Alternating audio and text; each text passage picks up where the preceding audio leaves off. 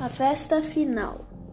A mãe de Rachel chegou ao escritório do Sherlock Holmes triste e pediu a ele para investigar e tentar desvendar o caso de sua filha que morreu. Ela não acredita que tenha sido igual os médicos falaram, um, falaram, um infarto, pois sua filha era muito saudável.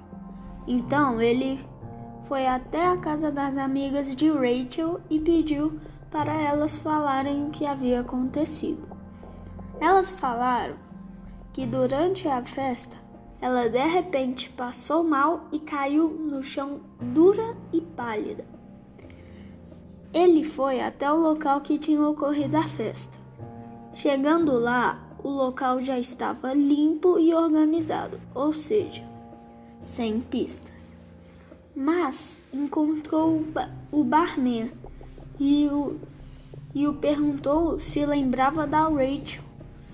Ele falou que claro que sim, pois além de ser linda e ter morrido na festa, lhe rendeu uma boa grana. Sherlock não entendeu e o perguntou o porquê da, da, da grana.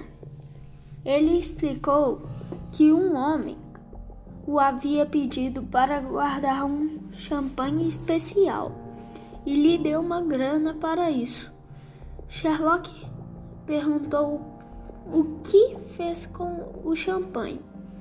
Ele falou que entregou ao homem na festa e ele bebeu com Rachel, mas a garrafa estava ali no lixo. Sherlock pegou a garrafa, levou para análise e descobriu que havia veneno.